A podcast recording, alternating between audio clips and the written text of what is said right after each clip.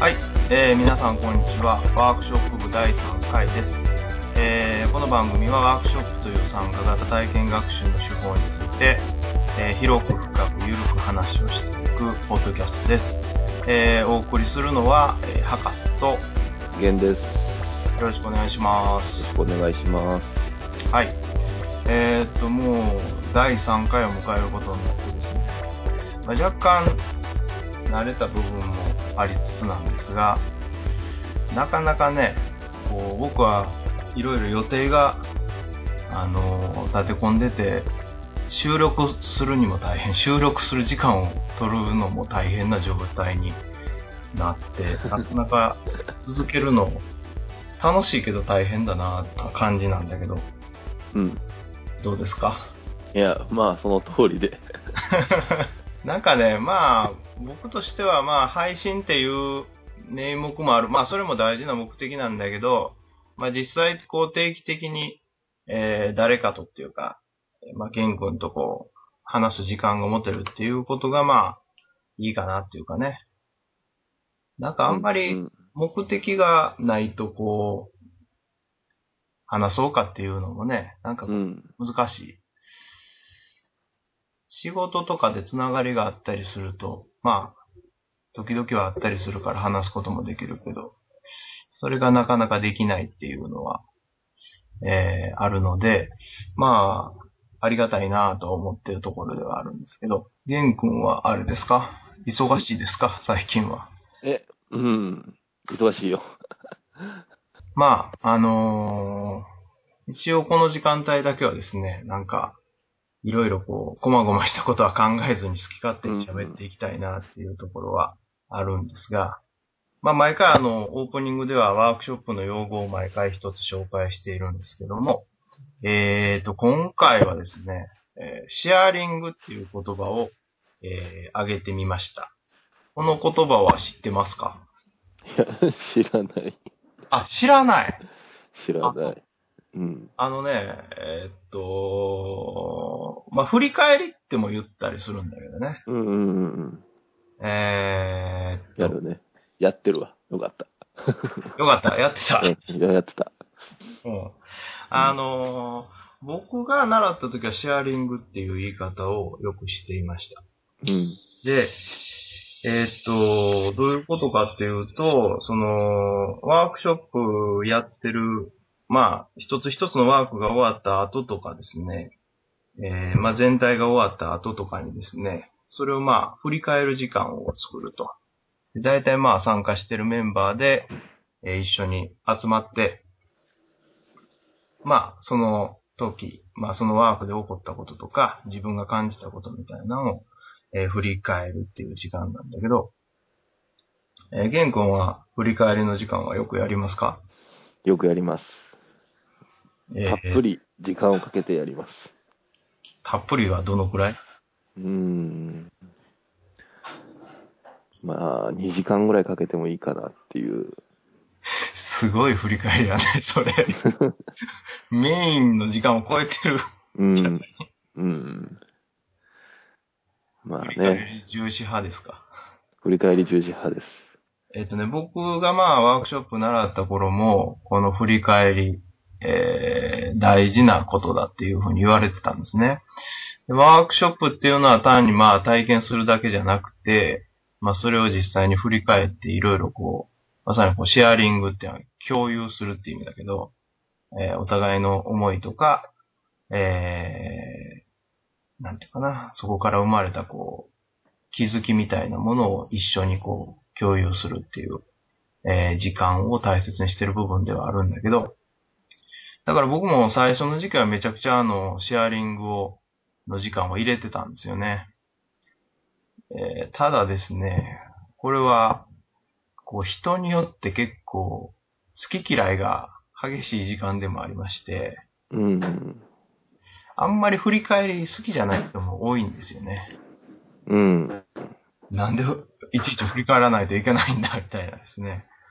えー、そんなんことより早く新しいことしようよとかですね。なんか急にこうテンションが下がるようなあー感じになったりするんで、あんまりきじゃない人もいるんですけどね。うんうんうん。玄君はどうしてそんなに振り返りを大切にするんですかうーん、結局、その、ワーク自体に深みを持たせることってなかなか難しいなと、まあ企画側からとしては思ってて、深く考えてるかどうかっていうのは参加者の方だからね。別にそれが、なんていうんかな。まあ感じ方は、例えば10人参加すれば、10人トイロという、うん、感じ方、考え方があるから、やっぱそっちの感じたことを共有する方が、ああ、こういう考え方もあるんだなっていう、まあ、新たな発見っていうのが、こう、それぞれに、まあ、たくさんあるんじゃないのかなと。まあ、個人的にはそういうふうに思ってって。うん。うん。だからワークで、俺がこういう目的を持って、こういうものをつと思って作ったワークで、その思いが伝わってるかどうかが大事じゃなくて、その思いの他にどんなことを感じてるのかとか、うん考えたのかっていうことの過程とか、うん、今思ってることとかっていうのが、こう、その違いとかっていうのが大事なんじゃないかなと思うので、あうん。あ、なかなか深いこと言いますな。そうですか。うん。いや、確かにそうですね。あのー振り返りはまさにこう、自由な時間なんで、まあ振り返ると言いつつみんないろんな好き勝手なこと喋るんだよね。うん。まあその中でこう、まあまさは参加者のための時間っていうのが生まれて、あーファシリテーターが何かプログラムを進行していくっていう流れだけじゃないいろんな流れがそこから生まれてきたりとか、変わってきたりとかする部分があって、うん。それは結構こう、まあ、やってる側もそうだし、参加者からしても、なんていうかな、面白いっていう時間になることもあったなと思いますね。うん。うん。ただまあ、僕自身が今感じてるのは、まあ、タイミングが大事かなっていうのはあるかな。うん。あんまりこう予定調和に、えー何かやったらシェアリング、何かやったらシェアリングっていう形じゃなくて、うん。やっぱりこう、振り返りたいとか、うん。えー自分がもっと、えー自分が主導になって話したいというタイミングを見つけて、まあ、そのタイミングで、いかにそのシェアリングの時間を避けるかっていうことかなと。まあ、テンポよくっていうかね、タイミングよく測るっていうのも大事なんかなと思ったりもします。うんまあ、ただ難しいんですけどね、それをまたやるのがね。そうそうそう。うん。だからまあ、全体的にゆっくりめでやるというか、余裕を持たせてプログラムは組んだ方がいいなっていうのが、ここからでも思うとこなんですけどね。うん。うん。まあ実際シェアリングやってると、あの、面白いですよね。何が起こるかなっていうか。うん。あまたそこも無秩無秩序な、なんというか、時間が過ごせるからね。まあそこが醍醐味でもあるかなっていうかね。うん。むしろまあ、ワーク自体はそのきっかけに過ぎないっていう部分もあるので、うん。シェアリングがメインっていう考え方もできるかなというそうね。なんかでもワークショップとか僕もいろいろ体験したけど、シェアリング全くないワークショップも結構あるからね。うん。あの、それはちょっと驚くよね。うん。えー、今やらんのとか、うん。ああ、このまま終わるのとか、いうのも結構体験してきて。うん。うーん、やっぱまあ認識がそれぞれイメージっていうかな、違うんかなっていうのも感じたりもしますね。うん。はい。はい。えー、それでは、えー、ワークショップ的ワークショップラジオワークショップ部を始めたいと思います。はい。えーではトークパートです。えー、ここでは毎回ワークショップに関する、えー、テーマを一つ設けて台本結論なしで喋り尽くすコーナーです。えー、今回ですね、テーマとして挙げてるのは、初めてのワークショップという題で、えーうん考えました。あのーまあ、前々回かな。一応、その、自分たちがどういうものをやってきたかとか、触れてきたかみたいなのは、えー話して、で、その中でまあ、ざっくり、最初どういうのに触れたかみたいなのも話したんですけど、えーっと、もう少しね、あの、本当に初めて、えー参加したワークショップとか、うんまあ、初めて実施したワークショップみたいなことを詳しく触れたいというかね。うんうん。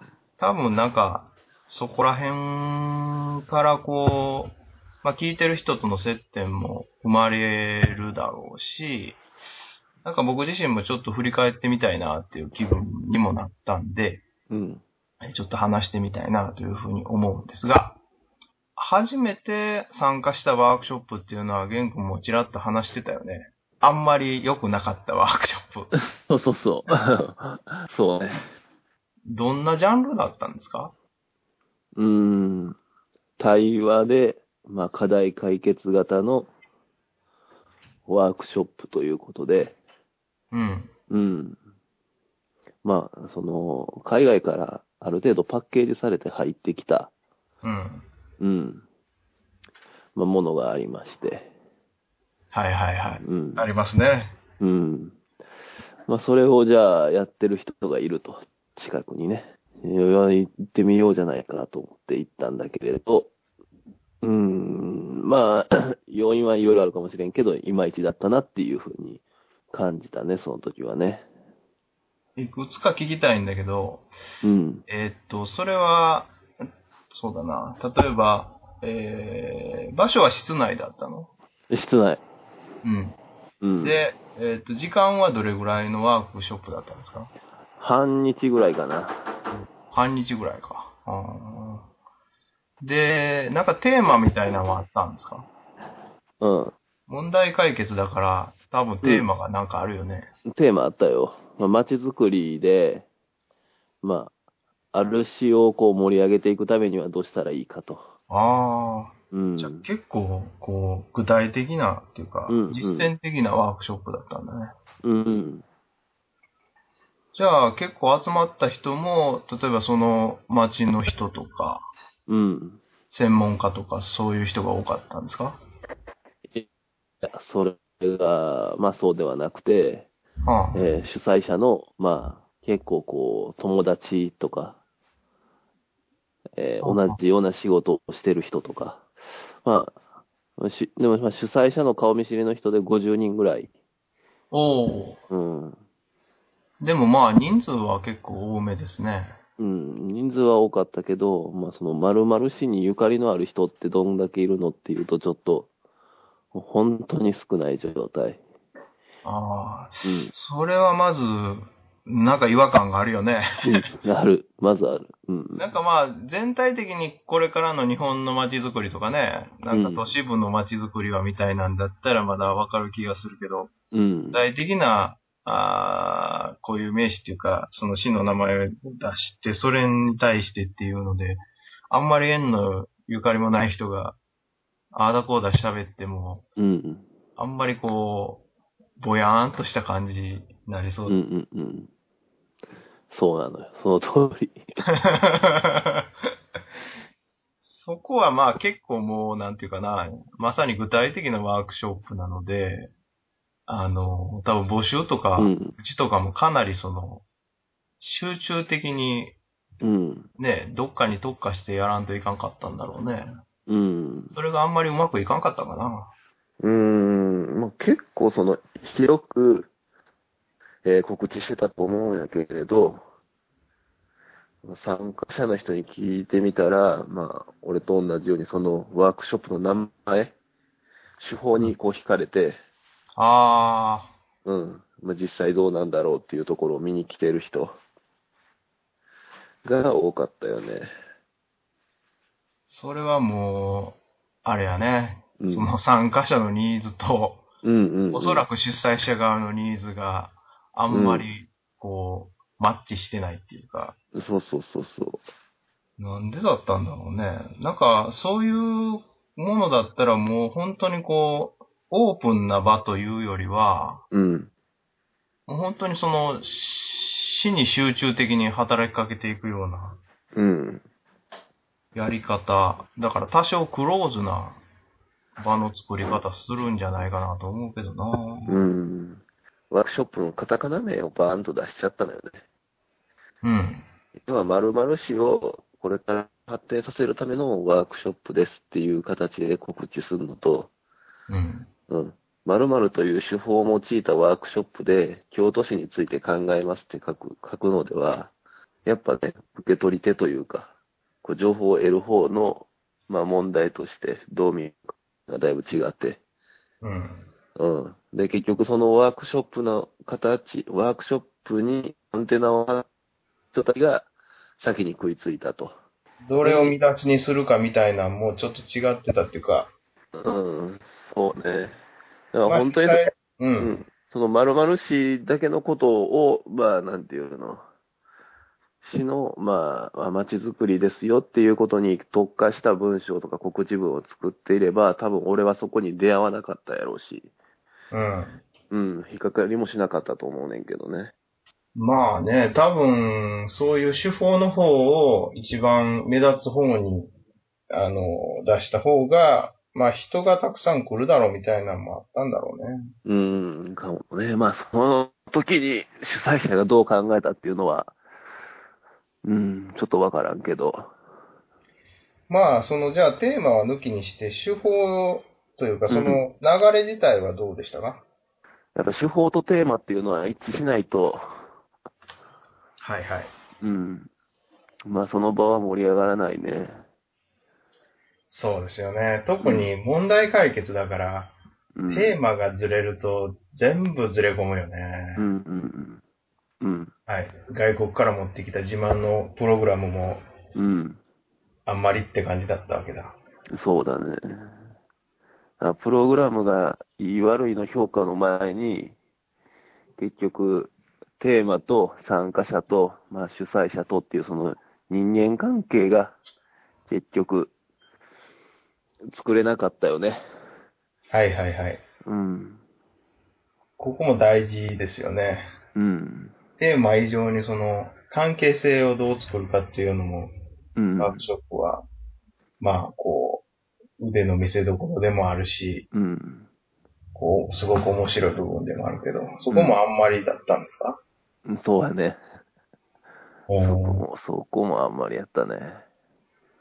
なんかさ、そういう、ちょっとまあ、あの、ちょっと、とほほなワークショップとかだとさ、うん。あの、ワークショップが面白いのは、その、場の中でさ、うん。 このワークショップどうなんみたいな話が出てくる頃だと思うんだけど、そういうのは出てきましたか、うん。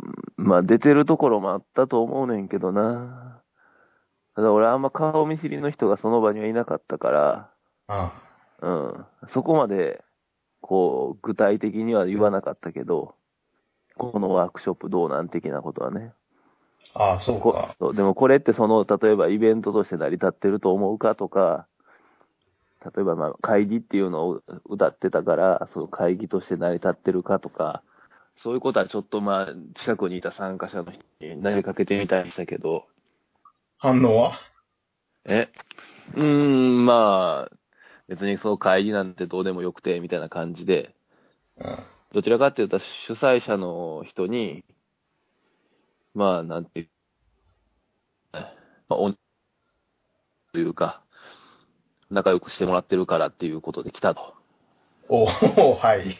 だから中身がどうであろうとあんま関係ないんだみたいな話とかね。まあ、それもちょっと悲しい話だよね。そうそうそう。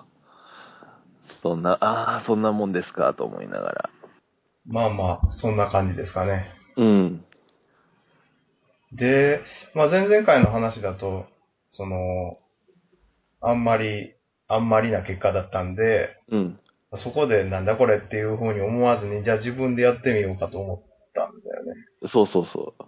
えそえれはなんか、うんその、問題点なり改善点なりが自分の中で見えてたってことなんだうんうんうん、そうだね。まあ、一つはなんかそのパッケージとは別に、なんていうのかな、オリジナルの要素を組み込まれてたんだけれど、うん。その時にね。まあただあんまそのオリジナルの要素いらないでしょうと。あうん。まあまずはパッケージならパッケージで、こう、例えば、もうそれに集中する形。で、ただ、やっぱり海外から入ってきてるから、あんまりじゃあ日本人に馴染みのない部分でたくさんあるなと。ーうん。うん。まあ逆にそこはこう修正しないとなっていうようなところ。うんうんううん。ん、は感じて、で、まあそこからなんかその、なんていうの、あ、こう、ワークショップって型通りにやってもダメなんだなっていうのはすごい感じるようになったから、じゃあ今回の参加者はどういう人たちがいるから、どういうね、動きをする可能性があってと、でその動きに合わせて会場はこんなレイアウトにしてとか、で、この人たちが一番悩むこととか、今課題解決しないといけないことはこういうテーマだろうからって。うん。うん。なんかその、そういうのもこう、複数用意してね。うん。うん。なんかこう、ずれてもずれてもこう、修正もできるし、なんかこう、ずれたらずれっぱなしでいけるような状態うん。うん。っていうのはすごい考えるようになったかな。そうか、そうか。ああ、まあ、そんなところで実際やってみたんですよね。うん。そのことは、詳しくは、あ聞いてもいいんだよね。 うん。まあ、そうね。どれ、どの時にそれをしたかなっていうのがあんまり記憶が定かではないんやけど、うん。まあ、初めてやったんでいいんだと思うんだけど、うん。初めては、あれですかどん、どんなワークショップだったかっていうのをちょっと教えてもらっていいですかえーっとね、いやもうすごく簡単で自分のキャリアについて、うん。えー語り合うというパートを、まあ、企業研修の中でやりまして、はい。本当に約、うん、仕事の中でやったんですか仕事の中で入れたよ。おお。そのに ダメだなっていうワークショップを受けて、うん。うん、次の仕事の時にはもうあワークショップの要素を入れようと。おお。うん、いうことが決めてたから、そこに入れちゃったね。どんな、例えば時間がどうだったとか、うん。どんな流れだったかみたいなのを教えてください。えー、確か、2時間ぐらい、自分に時間をもらって、あまあ、それまでにこう、座学だったりとか、まあ、アクティビティだったりとかっていうのが、こう、あって、最後の2時間をもらって、えー、まず、10分ぐらいで確か将来像のイメージっていうのを絵にしてもらったかな。あ。うん。うん。まあ、それを書いてもらった上で、えー、まあ、会場全体で、えー、こう人が移動しながら話せるような空間っていうのを作って、で、えー自分のそのキャリアっていうのをこう話してもらうという形にしたかな。で、その後に最後の10分か15分ぐらいで振り返り、その時間だけの。だから、そんな、いろんな将来像をうん。うん。共有してもらうような流れってことかな。そうだ。そうそうそうそああう。うん。えーっと、だから、まあまあ、まず自分のプランというか、ライフプランを描いて、で、それがお互いこう、話し合ったりとかするうん。中でこう、いろいろ深めたりとか、気づきが生まれたりみたいなのを狙ってるわけですか。なんか、どちらかっていうと、俺はコミュニケーションを取るっていうの方を逆に大事にしてて、その時は。コミュニケーションを取る。うん。そう、だから、あの、例えば、研修の時だったら、こう、席の配列によって、えー喋る人が限定されてしまうっていう、まあ、すごい、こう、ウィークポイントがあったから、うん。うん。いや、その、そこにいる参加者全員が全員とこう喋れるような状況っていうのを作りましょうと。うん。うん。で、こう、普段、例えばその、うん、し仕事のことであったり、プライベートなことっていうのを、まあ、話してる間柄だとは思うんだけれども、じゃあ将来像についてって言って、こう、お題を与えて、その何かに特化して話をしてもらうっていう機会っていうのは、なかなかないんじゃないかという勝手な想像のもとに、まあそういう形で、こう、話ができる環境っていうのを作りましょうっていうことに、ちょっとまあ重きを置いたなるほど。感じかな。うん。で、えっ、と、実際どうでしたかね自分がやってみるっていう段階の時は。うん、うんまあそうね。えまずまあ、最終的な感想とは別に、やってる途中はどうでしたかやり始めの時とか。ー、あーまあ、すごい、こう、本当に会話が弾むのかどうかっていうことが、一一番ドキドキしたよね。うんうん。うん。なそういう意味ではすごい、こう、緊張もしたし、心配もしたけど、なんかこう、きっかけになるボールみたいなのを用意してたんですかなんかそういうのが不安になると、ある程度こう、あの、問いかけをしたりとかっていうことを考えたりすると思うんだけど。うん。そうね、あんまりこう、記憶が定かではないけど、なんか、トーキングオブジェクトを扱ったような気がする。ああ、トーキングオブジェクト。うん。えーっ、と、まあ、あれですね。あのーボール使ったりとか、えーっ、と、まあ、自然系のやつだと、あの、木の枝を使ったりとか、石を使ったりとかするんですけど、それを持ってる人が、えー基本的に話して他の人が聞くっていうような、うん。えーものですよね。うん。そうそうそう。それは最初はつった気がするね。うんう。ん。で、まあ、お互いに聞くスタイルっていうのを大事にしてもらって、こうんのワークを深め合うんだとか、うん。えーっと、どっちか、誰かが主導権を握るような形じゃないようなものをうん、一応測ったわけやね。そうそうそう。それはうまくいきましたかまあ、うまくいったんじゃないかと。どうしても、うん。その参加者の評価はね、あの全体で評価として言葉で来るから、座学の分もアクティビティの分も入るから、うん。うん。俺が実際受け持ったパートだけに特化した、まあ、回答じゃないか、なかったから、なるほどね。うん。まあ、総じて良かったっていう声が非常に多かったんで、ほうほうほうんうん。まあ、その時はそれでいいかなっていう、こっちもちょっと、ラフな受け取り方を、させていただきましう。はい。た。うん。なんか、よっしゃ、やったぞ、みたいな感じでもなかったわけ。うん。そうね。 なかったね、そういうのは。おー、まあ、こんな感じだね、みたいな。 ちょっと、あれそうか。初めてにしては、なんか、こなれてる感じだね。ああ。まあでもその前にこう、もっとほら、なんていうの。いわゆる、いわゆるこう、研修のワークみたいなのはたくさんやってきたから、まあ、その一環でっていうか、まさにその、仕事の流れ上、あーで捉えてたってところが大きいかな。うん、そうそうそうそう。すごくおとなしいというか、 いや、おとなしいというよりも大人びた大印人象び、ですうね。ん、大人びてはいなかったと思うけど、うん。なんかこう、最初のワークショップってちょっとこう、ドキドキしたりとか、うん。え終わった後の感想もちょっとこう、激しいイメージっていうかな、良かったにしろ悪かったにしろ、うっていうのん。があるけど、うん。まあ、結構それも、なんていうかな。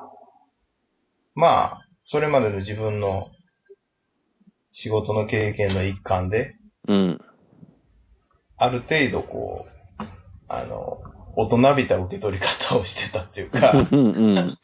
いう部分もあったのかそう、うんそうね。だから、なかなかその、評価をどう求めるかっていうのはすごい難しいとこはな。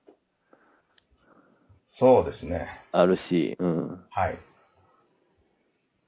なんかこう自分の実感としてっていうのはなんかなかったその、相手からの、うんまあ、5段階評価みたいなところだけじゃなくて、いやいや、もうそれはあれよね。こう表情を見てたらわかるよね。つまんないか、面白いかっていうのは。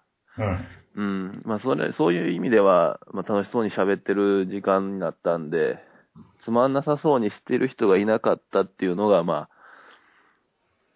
唯一救いうんうん。こう自分がこう、うん、こんなもんだろうと思えてるところやね。もしはいはいはいつまんなそうにしてる人がいたら、もう、やっちまったなっていう。うんきあ。まあ、全体的には盛り上がってる雰囲気だったわけだね。うんうん。なるほど、なるほど。そうか、なんか、いいなぁその 感想。ねそう。いやいや、なかなか順調にいってるんだなと思って。まうあんじゃあそこから、まあそこで手応えをある程度持って、うん。まあ実践していったっていう流れですかね。うん。なるほど、なるほど。はい。わかりました。ではじゃあ僕の初めてのワークショップをあの話そうと思うんですけど、うん。初体験なんですが、あ、そう最後。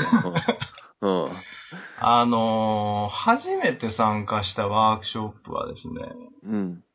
たあの、大学2年生時に、2年生ぐらいの頃に一度まあ受けたワークショップを始めたかなと思うんですけど、ただね、うんそれはあんまり僕の中では、こう、ヒットしなかったっていうかな。うんうん。あのーまあその時に、あ、こんなもんもあるんだっていう印象しかあなかったんですね。うんうん。で、僕の中ではあんまりそれは、あー確かにまあこういう参加型のやり方の方が、あのーなんかこう集まりとかやった時にいいかもなぐらいの感触でですね。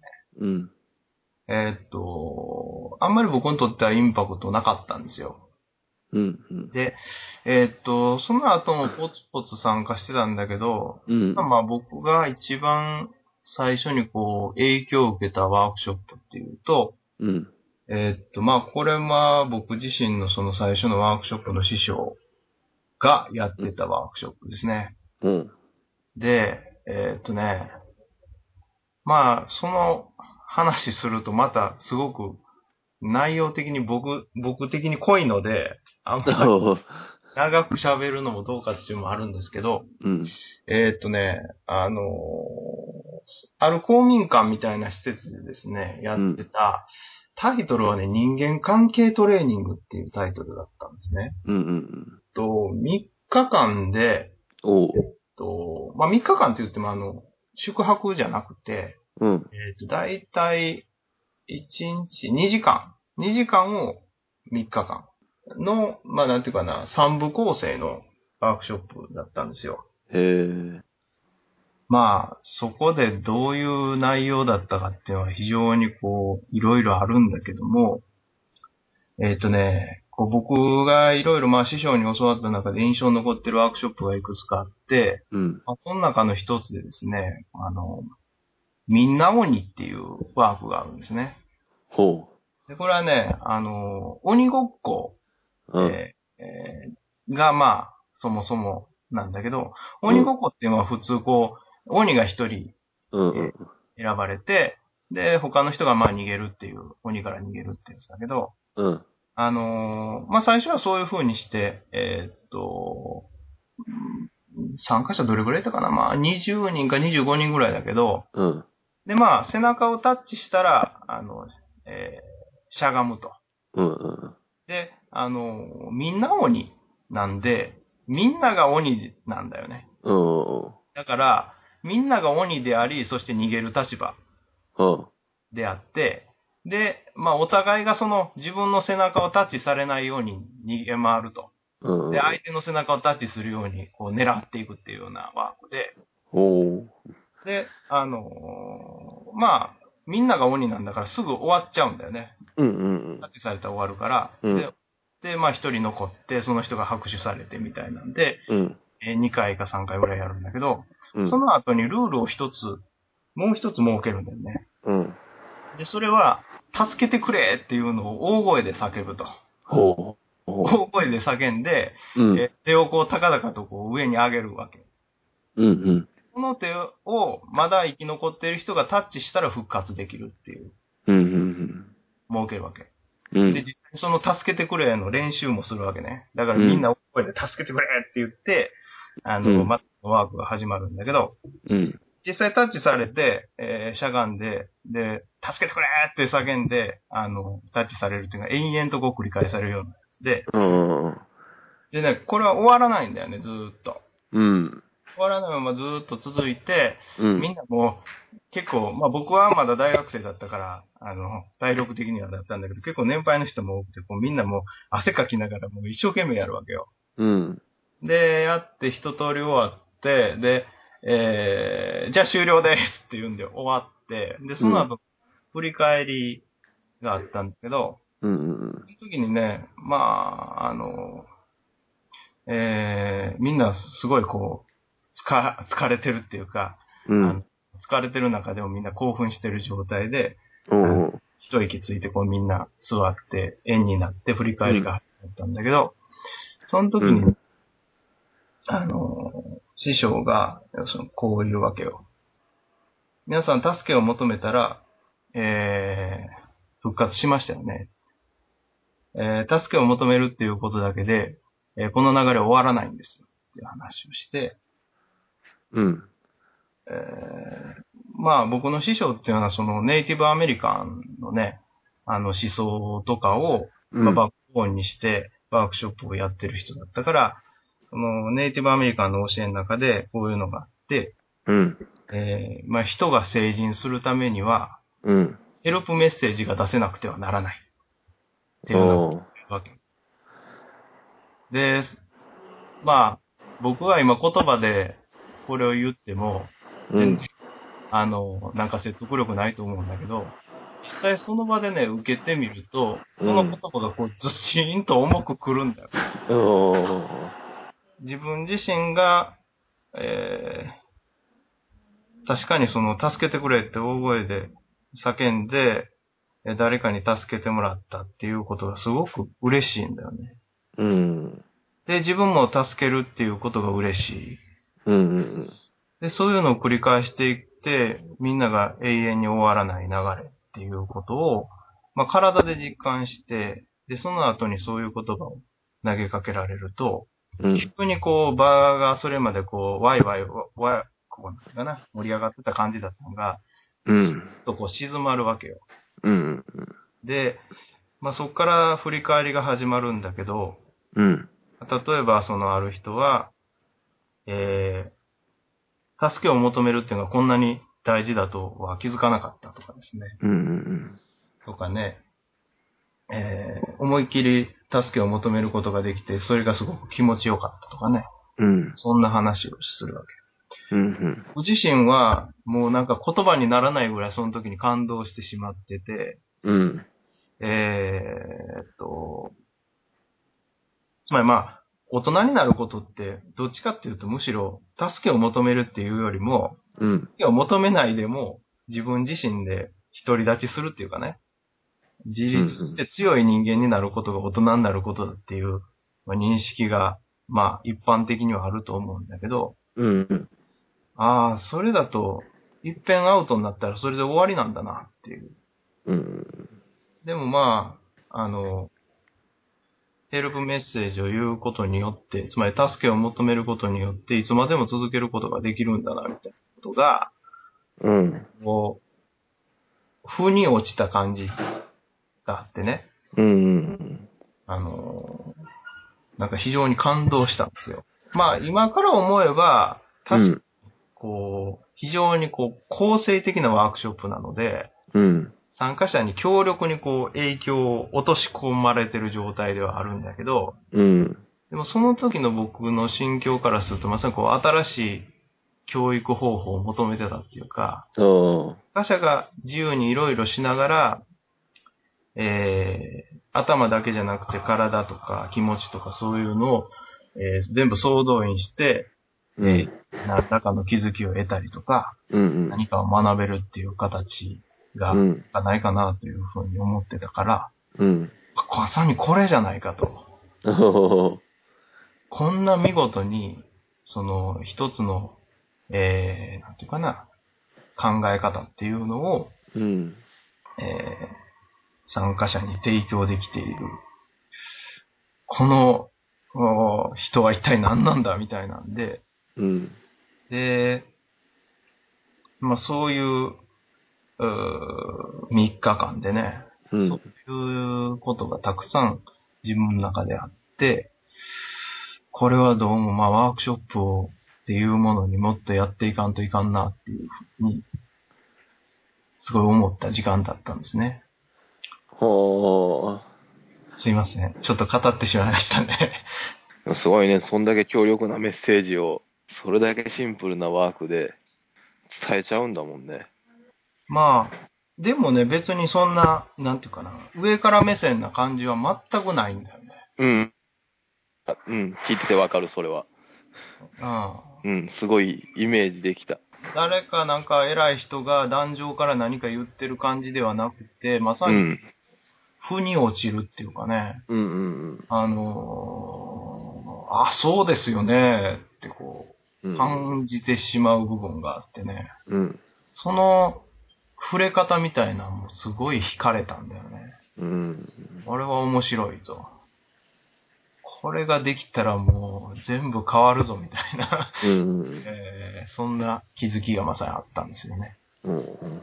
それでまあ、あのーそっからだんだん、まあ最初は完全な参加者で、まあそれでもね、あのー途中、スタッフとかも、なんかボランティアスタッフみたいなのもやりながら、うん。本当にいろんなワークショップやっていったんですけど、うん。初めてやったワークショップね、あのーまあこれは実施したっていうのとはちょっと違うけど、うん。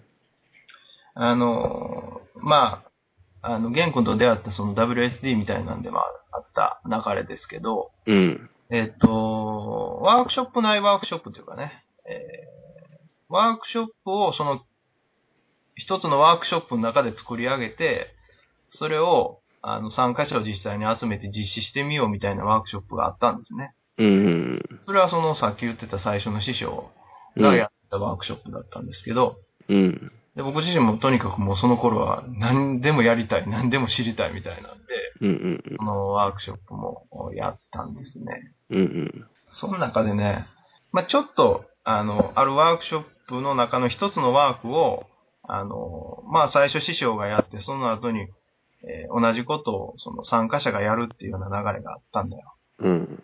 で、僕自身もそれで最初にやり、やります、やりますって言ってやってみたんだったんだけど、うんこのワークもね、すごい僕にとって印象深いワークですけど、あの、タイトルはね、ウォークインバランスっていう、おバランスの中を歩めっていう、まあまあ、なんか意味深なタイトルなんだけど、うん。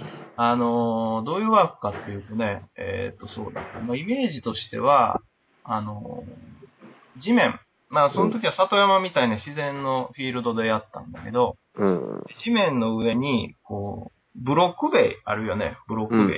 うんうんブ。ロック塀普通こう、積まれていってる状態じゃなくて、こう横に寝かした状態。うん。一個一個のブロック塀を、こう、円形に、等間隔にこう、並んでる、床に置かれてるようなイメージで、えーいてほしいんだけど、うん。だから、地面の上に、あのーブロック塀が、こう、円状に、等間隔にこう、敷かれてるような状態。うん。で、その上に人が一人一人乗るわけね。で、えーだから、そのブロック塀の上に乗った人が、こう、円状にこう、えーなってるような状態で、まあ、お互いちょっと離れてるんだよね。まあ、手が、ちょっと届くか届かないかぐらいの感覚で、お互い離れてると。うん。で、その中で、あの、制限時間内に、えーと、ある順番に、えー並び直してもらうっていうのはワークなんだね。うん。まあ、よくある、あのーアイスブレイクとかでよくやる、あの、円形になって、じゃあ、あの、生年月日の順に並んでくださいみたいああ。な、ちょっとした発展バージョンだと思はいはいはいはい。う。で、制限実験、制限時間が設けられてるのと、それうと、んそのブロック塀から下に落ちてしまうと、うんあのーもう一回最初からやり直しっていうルールがあるんですね。うん。で、その中でどれだけ、あの、早くその制限時間内に並ぶことができるか。で、うおん。互いのブロック塀は人が一人乗れるかどうかぐらいのスペースなわけよ。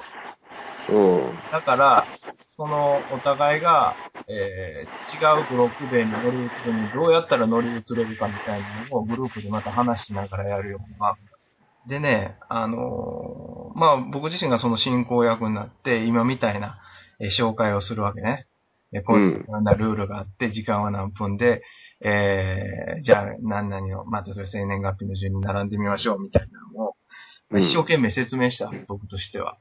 うん。えーもう本当に最初の、うん最初に進行したワークだったから、あの、めちゃくちゃ緊張して、えー、しどろもどろになりながら、なんとかかんとかこう全部喋り終えてうん。終わったんだけど、うん。うん。ね、終わった後に、その、同じ参加者だった人の感想からすると、うん。なんかね、忙しかったとか、おー。あーなんかこう、えーちょっと落ち着きがない感じっていうかね、うん。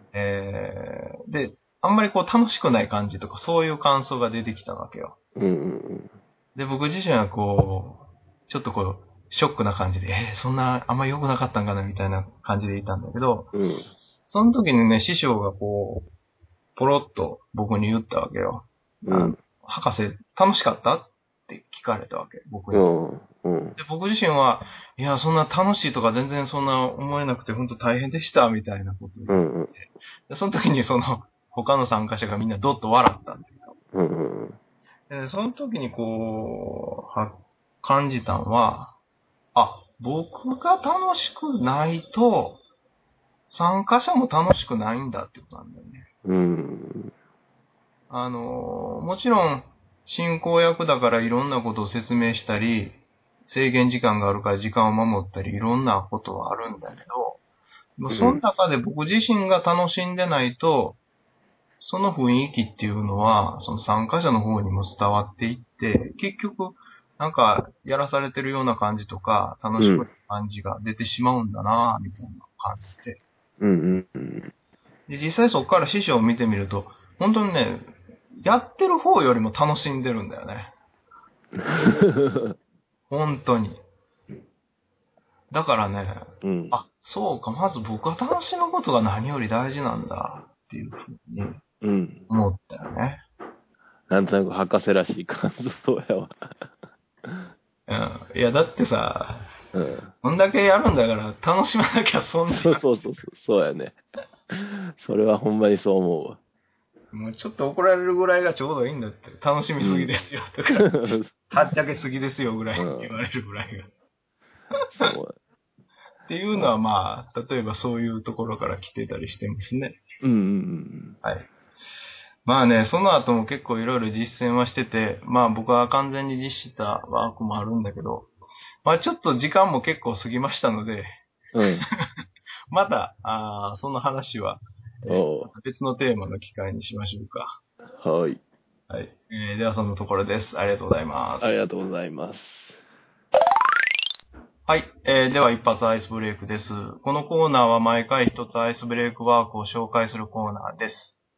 えーっと、では今回紹介するのはですね、えーっと、これもまあ前回もこれは定番ですっていうふうに言ったんですが、これも、まあそれと比べると若干あんまり最近知らんかもしれないけどね、僕はあんまり見てないけど、うん。柏は本当に僕の周りではよくやってたあーアイスブレイクですね。うん。えっ、と、僕らの周りでは国勢調査っていうちょっと堅苦しい名前で、えー呼ばれてたんですが、うん。えっ、とね、これはね、どういうものかっていうと、えっ、と、ある、まあ、順番を作るっていうようなあーアイスブレイクの方法で、うん。えっと、さっきトークパートでも話したんだけど、例えばこう、円形にまずみんながあ並んでもらって、うん。まあ、そこからこう、生年月日の順番に並びましょうみたいなうん。のがありますよね。あれですね。ほうほうほあれう。を、まあ、国勢調査っていうふうに僕らは呼んでました。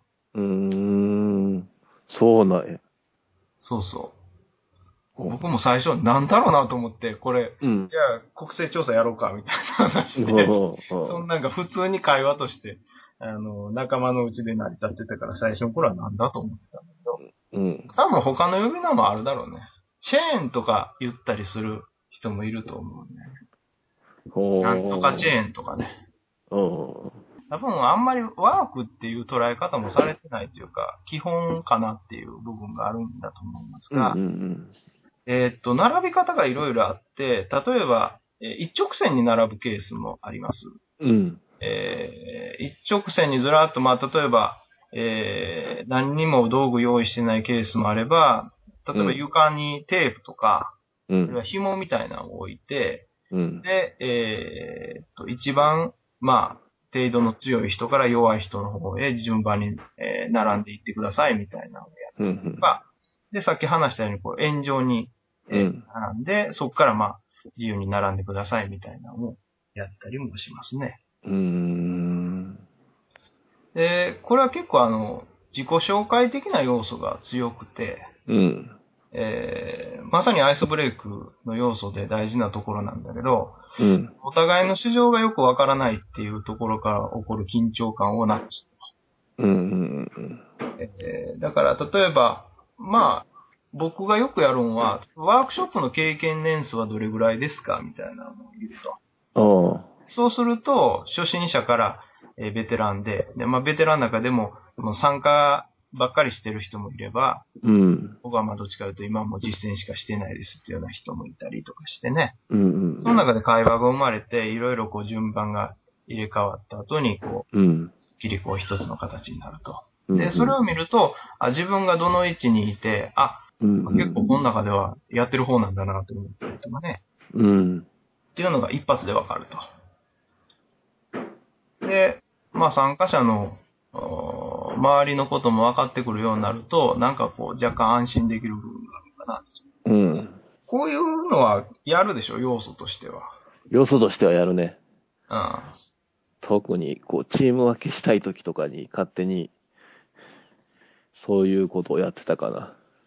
そうそうそう。あの、今、玄君が言ってくれたのもすごい大事で、うん。例えばその、ベテランばっかりが集まるうようにならないようにしたいとかね、うん。えーいろんなあ素性の人がバラバラに集まるようなグループ分けをしたいっていうような場合に、例えば、あーそういう問いかけをして、まあベ、ベテランの人から初心者の人までやって、そこから、まあじゃあ1から4まで、えー順番に番号を言ってくださいとかうん、言って、で、1番の人こっちとか4番の人こっちみたいなのをやると、うん。均等に、えーワークショップの経験としてはわ、あの、分かれると。そういううん。ができたりするから、その後の展開っていう意味でも大事なんだよね。うん。で、例えばその、えーっと、まあちょっと遊びを入れて、まあ、制限時間内に、えー並んでくださいみたいなのもやるし、うん。まあ目をつぶって、それで、あの、並んでくださいとか、うん。えー言葉を言わずに並んでくださいとか、いろいろまあそういう遊びもつけられるし、うん。でね、あとまあ発展バージョンとしては、こう、さっき一本の線って言ったけど、そこに横軸をつけると。うん。縦縦軸と横軸をつけて、うで、縦のラインと横のラインで今皆さんがどこにいるかっていうのを、えー、指してくださいみたいな。うん。例えば縦のラインが、あそうだな、今日の気分とかで、うん。えーじえー絶好調なんか、もう最悪っていう気分を出してもらって、うん。えーそれとは別に、えーっと、体の調子っていうかね、体がどんだけ今健康かっていうのか、いや、ちょっと風邪ひいてましてみたいなのをうん横軸にしてもらうと、まあ参加者のコンディションがそれで一発で分かったりとかね。うん。まあこれはやってる方も、ああ、今こういう状況の人が多いんだとか言ってうん。理解できるから、まあそこからどういうことをやろうかっていうことを考えることもできるし、うん。非常に、えー使い勝手がいいやつで、えーしかも簡単にできるんで、まあ、よくやられてるやつですよね。うん。そうやね。俺も使ってるわ。何気に。うん。うん。いうような感じですね。では、そのような、えー、一発アイスブレイクでした。おい。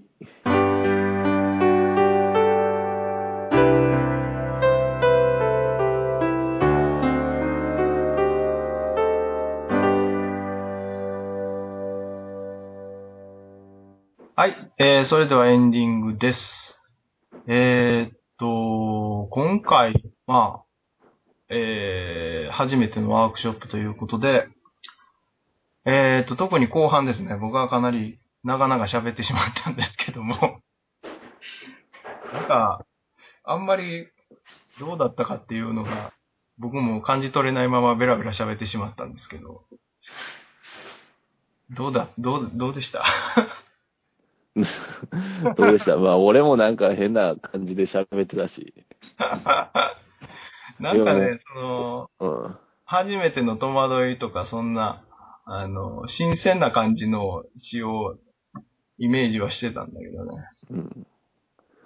どちらかっていうと、二人とも吐き出して満足みたいな。そうそうそうそう。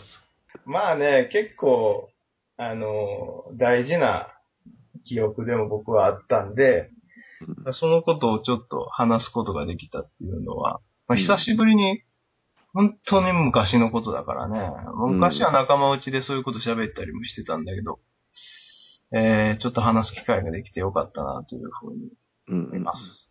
玄君の、あの、流れはまだずっと、実際仕事としてやってたから、自分の活動としても初めてがあったわけでしょああ、そうね。うん。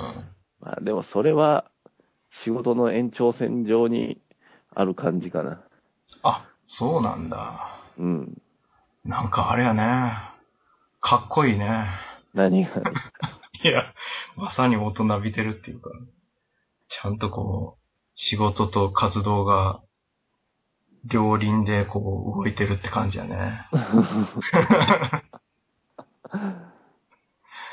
ぜひぜひそんな報告をまたやってほしいなというふうに。最新の報告をまた、えー最新のやつね。はい、お願いしたいなと思います。おい。では、えーこの番組へのメールなんですけれども、えー、ワークショップクラブアットマークホットメール .co.jp です。えーワークショップクラブは workshopclub です。でまた、えーこのおーラジオは、ポッドキャストでも配信されていますので、えーっと、ホームページ上のリンクをクリックしてもらうか、えーっと、iTunes 上でワークショップ部で検索をかけていただければ、えー出てきます。で、えー次回のトークパートのテーマなんですが、えーっと、事前にちょっと話したんでいくとですね、えーワークショップはビジネスとして成り立つのかワークショップで儲けられるのかっていうテーマに一応予定ではしようと思ってます。えーっと、ワークショップ多分やり始めた人なら誰もが一度は考える。そうだね。儲かるんじゃないんかなみたいな、うん。えー実はまあ僕自身も最初勉強してた頃はそれをかなり真剣に考えてたわけですが、 うん。えーねまあそこから10年経ちましてちょっとまさにねビジネスとして、えーワークショップを実践してた元君とどういう話ができるんかなっていうちょっと楽しみでもありますえーっとそれではですねワークショップをこの辺で終わりにしたいと思いますありがとうございましたありがとうございました。